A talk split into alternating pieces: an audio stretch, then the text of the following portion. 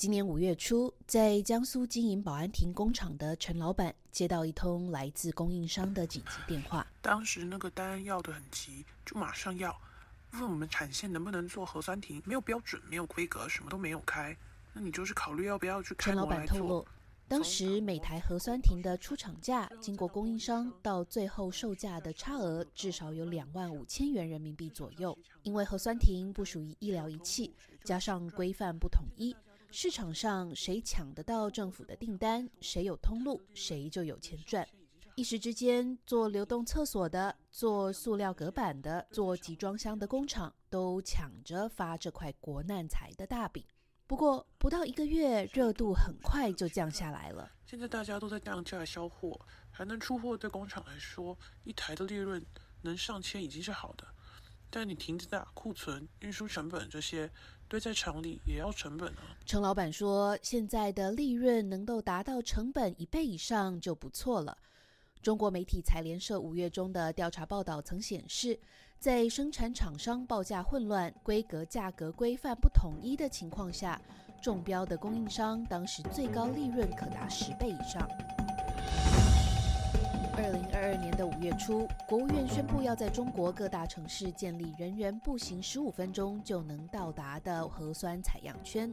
目标是在二十四至七十二小时内检测整个城市的人口。这个战略背后的想法很简单，在清零政策的原则下，如果能够透过迅速的检测与隔离阻断新冠感染源，就能避免像四月上海那样大规模封城、削弱经济增长的情况发生。于是，成千上万的核酸亭在中国城市拔地而起。相伴而来的还有上千万的核酸采样员岗位，以及检测相关经济的大商机。但六月二十二日，安徽合肥成了中国第一个宣布退出常态化核酸检测的省会城市。当地政府宣布暂停常态化免费核酸检测，也没有公布后续安排。不仅是合肥，中国的界面新闻根据卫健委数据统计，自五月二十六日以来的一个月内。中国三十一省份中有十六个省份都调整了防疫政策，这些政策里放宽的超过八成。政策的变化影响的不仅是核酸亭的滞销，一时炙手可热的核酸采样员也开始供过于求。中国媒体第一财经二十二日报道，核酸采样员从五月初网传的日薪一千降至四百多元，而且还有几百人排着队等待上岗。东吴证券的经济学家曾以中国所有二线城市约五亿人口实施常态核酸检测来估计，每年的费用将达到一点七万亿人民币，相当于二零二一年中国国内生产总值的百分之一点五，占公共财政收入的百分之八点七。中国各地方原本指望中国国家医保局的资金覆盖核酸费用。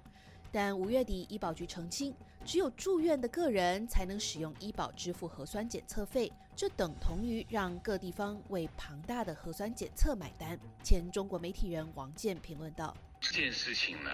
就是说你在制定这个政策的，或者是提出这个政策的人，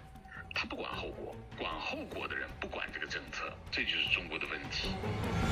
在地方政府要为常态核酸买单之前，许多省份早已在债务中挣扎。彭博社根据中国财政部今年前五个月的资料整理发现，中国赤字规模达到创纪录的三万亿人民币，这归因于常态核酸检测的费用、土地销售收入的下滑，以及应对经济放缓的退税政策。总理李克强在五月底号召十万省市县官员召开的全国稳经济大盘电视电话会议，也透露出中央的束手无策，地方需要自行想办法救经济的信号。一些经济学家也提出警告：常态性核酸还有一笔看不见的成本，它让原本可以正常出门消费的人群放弃或减少消费的打算。除此之外，核酸产业的贪污腐败问题也浮上台面。日前，北京几家医检公司被国家卫健委吊销执照，河南则传出核酸检测结果被利用成维稳的工具，一群维权储户被赴红码的事件引起公愤。前中共中央党校教授蔡霞观察，政府的清零政策及常态核酸的控制，让中国社会不安的情绪正在蔓延。他对每个人的直接心理的冲击就是他时刻处在惶恐不安当中，所以他就把整个这个社会的这个机能完全紊乱了，社会秩序无法建立，何谈经济呀？今年四月，中国出口大幅下滑，多家研究机构也提出警告：清零政策下，中国要实现百分之五点五的经济增长目标非常困难。许多外企组织也发表报告称，这让中国不再具有投资的吸引力。